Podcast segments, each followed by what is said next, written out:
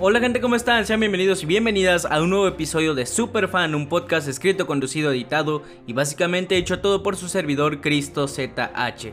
Ya llegó esa época del mes en la que, bueno, es primero, es primero de mes, así que les voy a subir la recopilación de todas las reviews que hice de las películas que fui a ver al cine el mes pasado, en esta ocasión es el mes de mayo. Fíjense que fui menos, ¿eh? solamente fui tres veces al cine este mes, pero sí estuve viendo muchísimas películas y mucha serie también. Según aquí mi letterbox vi 28 películas en el mes de mayo, son demasiadas, casi una película al día me eché. Muy bien por eso, y en cuanto a series, vi Succession. Wow, el final de Succession, la temporada final de Succession, pero sobre todo el final, el último episodio, la resolución que le dan Oh, es una cosa bárbara, de verdad. Uno de los mejores finales para una de las mejores series realizadas en toda la historia, me atrevo a decir. Vamos a estar hablando un poquito de Succession a continuación, aunque sea uno o dos minutitos, no lo quiero dejar pasar, además para que tengan un episodio más largo. Así que sin nada más que agregar, ya saben que a mí me pueden seguir en mis redes sociales como arroba CristoZH en Twitter, TikTok, Instagram y Letterboxd. Así que ahora sí, comencemos. No es un pájaro ni un avión es el podcast más súper de todos. Super Fan. Ok, hablemos un poquito de la temporada final y de Succession en general. Fíjense que esta serie yo la intenté ver el año pasado y la verdad no me atrapó así en un principio. La primera temporada me costó, aunque yo sabía que estaba viendo buen guion, buenas actuaciones, muy buenas actuaciones de parte de todo el cast, pero sí fue como de, mmm, o sea, sí, sí tiene personajes interesantes, tiene tramas por ahí que te pueden atrapar pero me costó, sobre todo porque me costaba trabajo entender como de repente yo sentía que había muchos términos financieros y es como de chingada madre que está pasando, no estoy entendiendo nada.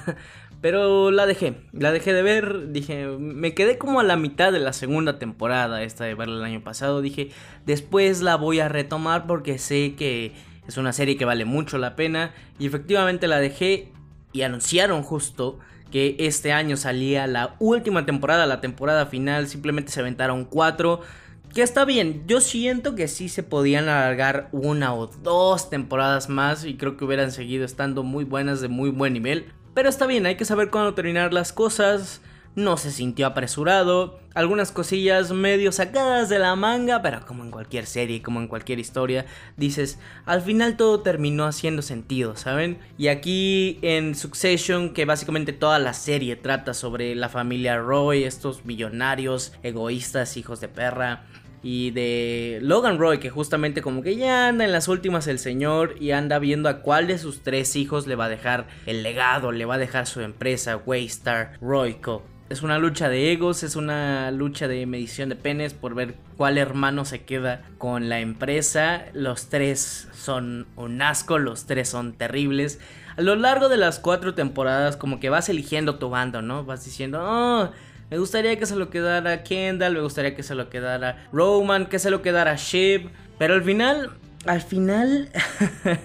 Wow, de verdad es impactante. Les digo que es uno de los mejores finales que he visto para cualquier serie de televisión. Creo que fue justo. dentro de lo que cabe con este universo, con estos personajes, pues que todos son, les digo bien mierdas. Pero creo que cada quien obtuvo su merecido. Obviamente a algunos les fue mucho mejor que a otros. Pero sí, muy contento con el final que ha tenido esta serie una gran serie, de verdad, una gran recomendación que les puedo hacer yo, Succession, si no la han visto, denle una oportunidad. Puede que al principio se sientan como yo sentí de que mm, muchos hombres trajeados, muchos términos legales, financieros, no estoy entendiendo muy bien lo que pasa, pero ya que le ponen atención, cada episodio se va poniendo mucho mejor, más dramático, más interesante que el anterior, así que sí. Una gran recomendación Succession. Y bueno, continuemos, continuemos con las películas que fui a ver al cine este mes.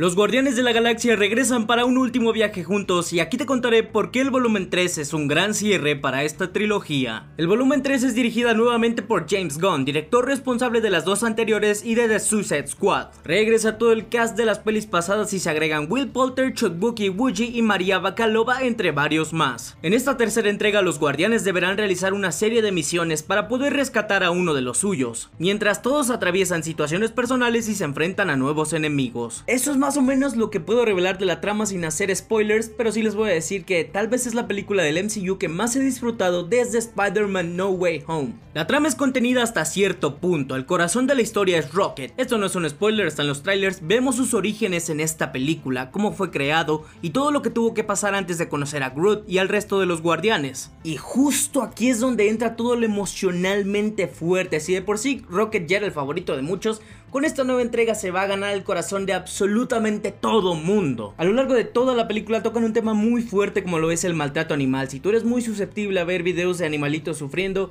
pues la vas a pasar muy mal con esta película. Más allá de estar centrada en Rocket, todos y cada uno de los guardianes tienen desarrollo, evolución y para cuando llegamos al final de la peli, todos tienen un cierre. Sin duda alguna se siente la culminación de una era con el equipo que conocimos en el volumen 1 en 2014. 9 años, 6 películas y un especial navideño después, los guardianes originales están listos para decir adiós y se van por la puerta grande. Las secuencias de acción están brutales, creo que de las tres películas es la que tiene más acción y se siente más épica. Sin dar spoilers hay una escena en donde todos los guardianes están peleando y es como esta toma continua, es un plano secuencia y vemos a todos peleando a lo largo de un pasillo.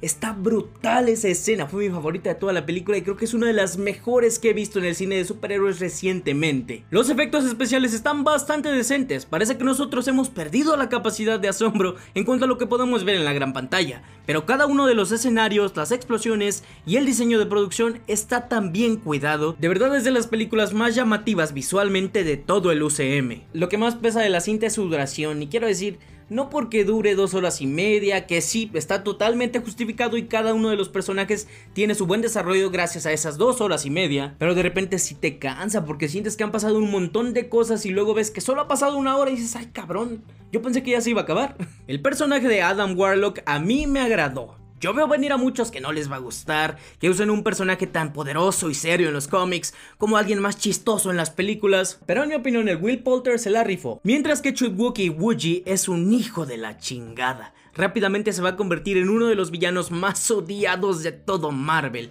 James Gunn se ve que quería que odies a este personaje y realmente lo logra. Como ya es costumbre en esta franquicia, el soundtrack está genial y no solo los éxitos de distintas décadas que suenan a lo largo de toda la peli, sino también la banda sonora compuesta por John Murphy suena épica. Me sorprendió que esta sí puede ser la película más fuerte, más impactante audiovisualmente hablando de todo Marvel. De repente hay escenas, sí, bastante violentas que hasta yo dije, wow, si llevan a niños de 5 o 6 años, cuidado porque pueden salir muy impresionados de esta película. El volumen 3 es una montaña rusa de emociones que en menos de un minuto pasa de ponerte una escena muy triste y fuerte a hacerte reír con un chiste para romper la tensión. Es muy raro, de repente se siente como chiste, tristeza, chiste, tristeza. A mí me gustó muchísimo, me hizo reír, me partió el corazón y es por todo eso que yo a Guardianes de la Galaxia Volumen 3 le voy a dar 4 estrellas de 5. Muy bien. Guardianes de la Galaxia Volumen 3 es un cierre muy digno para la historia de estos personajes, convirtiéndose así en una de las mejores y más consistentes trilogías en el cine de superhéroes. Si tú ya la viste, por favor coméntame qué te pareció, te hizo reír, te hizo llorar, cuéntame, de verdad quiero saber tu opinión.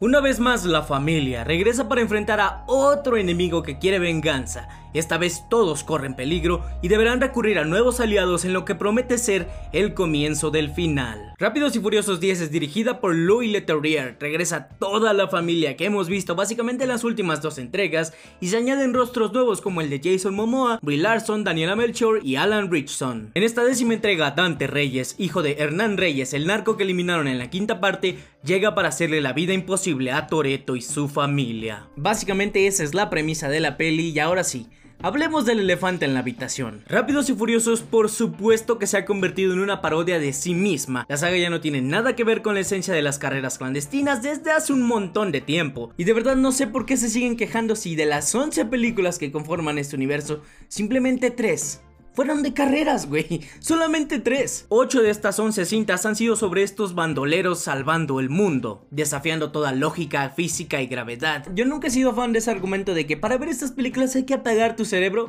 Pero es que con Rápidos y Furiosos como que tu cerebro automáticamente se apaga solito, güey. Es una especie de mecanismo de defensa. en esta nueva peli tenemos lo mismo que en las últimas cuatro. La familia tiene que detener a un nuevo villano, esta vez interpretado por Jason Momoa mientras realizan acrobacias físicamente imposibles en coches. Pero aquí lo interesante es que forma como esta amalgama de las dos películas más queridas de la franquicia. Un raro experimento de querer mezclar la trama de las 7 en el escenario de las 5, lo cual hace que de cierta manera no tan bien realizada evoque a la nostalgia del espectador que creció viendo aquellas dos películas. Algo rescatable de estas pelis es el esfuerzo, de verdad, las ganas que le ponen en cada nueva entrega de querer superar la ridiculez en las secuencias de acción. Y aquí si bien sí tenemos escenas jaladísimas, Ahora creo que sí llegaron a limitarse un poco más a lo terrenal, digo, ya nada de misiles nucleares ni Pontiac Fiero yendo al espacio exterior. Las escenas de acción están bien cuidadas con un CGI sí que falla muchas veces, pero siguen siendo muy entretenidas. Continúan desafiando las leyes de la física y Toreto parece un experto en aerodinámica por todas las acrobacias que hace. En ese sentido, no decepciona de que en más de una ocasión sí te vas a quedar así como de, no que hicieron todo eso en coche. El personaje de Jason Momoa es genial, es lo mejor de la peli, que a diferencia de las últimas dos entregas, en donde los villanos y sus motivaciones eran mega flojas, aquí pues sí, no es nada nuevo, es el hijo que quiere vengar la muerte de su padre, pero el estilo, la personalidad que tiene Dante se ve a lo lejos que es su intento de hacer una especie de guasón en el universo de Rápidos y Furiosos. Un cabrón psicópata anarquista que se ríe mientras va matando a medio mundo y honestamente para mí eso fue lo más interesante de la peli. Aunque al final solamente termina siendo una probadita del personaje de Dante de Jason Momoa que seguramente lo veremos más y lo veremos a todos por fin enfrentarse a él en la 11 o en la 12 o en la 20, como chingados quieran.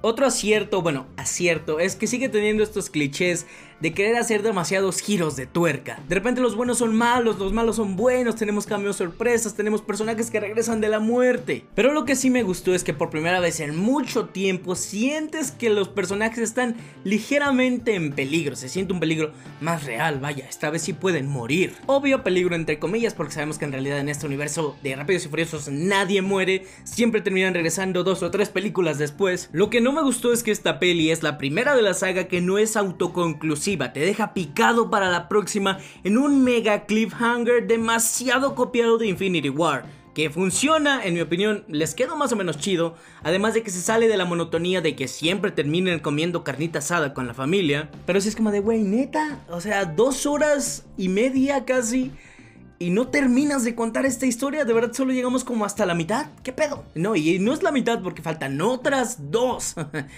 aguas. Si la vemos desde cierta manera, sí ya es muy parecida a un evento crossover de Marvel, a una película de Avengers.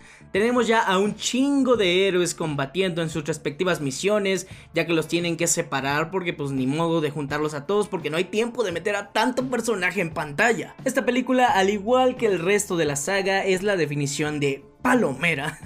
y yo por eso le voy a dar 3 estrellas de 5 entretenida. Te saca las carcajadas muchas veces involuntarias. Eso hay que aplaudirle Rápidos y Furiosos, de verdad. Es muy difícil que una película de esta saga, después de las 5 en adelante, te resulte aburrida. y es que no importa si te gusta el cine de arte, de autor, si tu director favorito es Coppola o Scorsese, una película de Rápidos y Furiosos siempre te va a mantener entretenido. Si tú ya viste la 10, por favor coméntame qué te pareció, ¿te gustó o abandonaste esta saga desde hace años?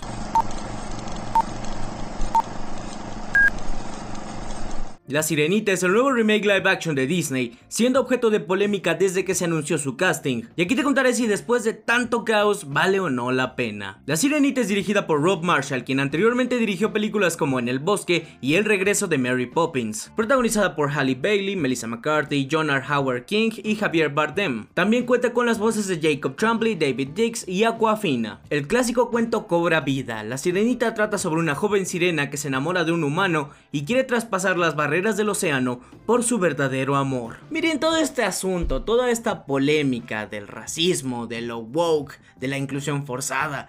Para mí no es más que una estrategia de marketing muy efectiva, cabrona y malvada de parte de Disney. Honestamente a mí no me importa, no me podría valer más madre el color de piel de un personaje, mientras no afecta a la historia y no afecta a la personalidad de dicho personaje. Pero Disney lo ha empezado a hacer muy a propósito. La gente estaba perdiendo el interés en sus live action, no estaban teniendo buenas ideas originales en años, ¿y qué hacen para llamar la atención?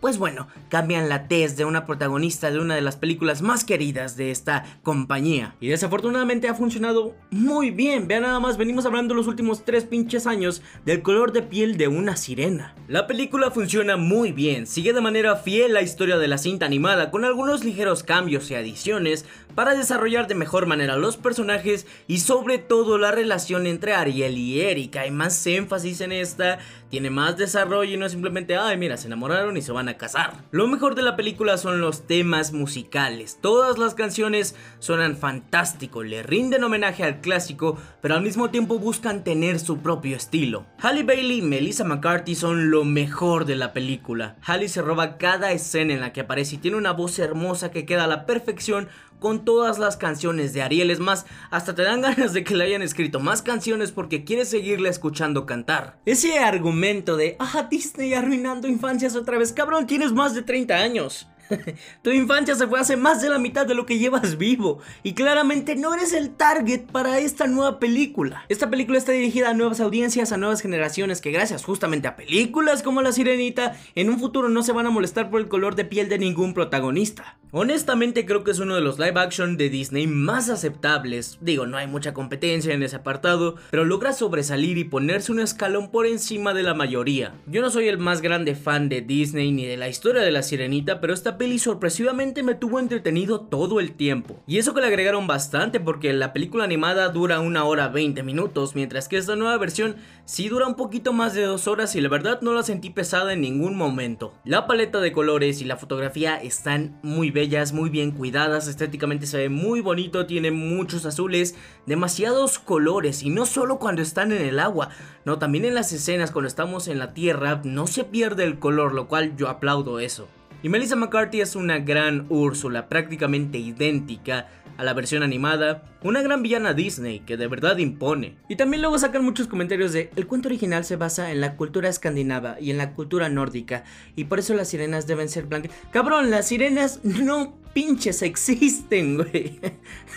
no es, es un personaje ficticio. El aspecto más negativo de la película son los efectos visuales, sobre todo cuando estamos abajo del agua. Viniendo de ver una película como lo fue Avatar 2, digo, obviamente la sirenita no tuvo el presupuesto ni la calidad de animación de Avatar, pero cuando estamos debajo del agua sí te saca mucho de onda y el pelo se ve bien rarísimo. Yo no soy el más fan de Disney ni de la sirenita, ni siquiera la versión animada, pero esta nueva versión está muy entretenida, me gustó y la música está muy fregona, así que yo le voy a dar a la sirenita 3 estrellas y media de 5. Bien, bien. La Sirenita es una película muy disfrutable que va a entretener a todos los miembros de la familia, desde el más pequeño hasta el más grande, con música fenomenal que logra rendirle tributo a la cinta animada. Si tú ya la viste, por favor, coméntame qué te pareció, te gustó, superó tus expectativas o te quedas con el clásico animado.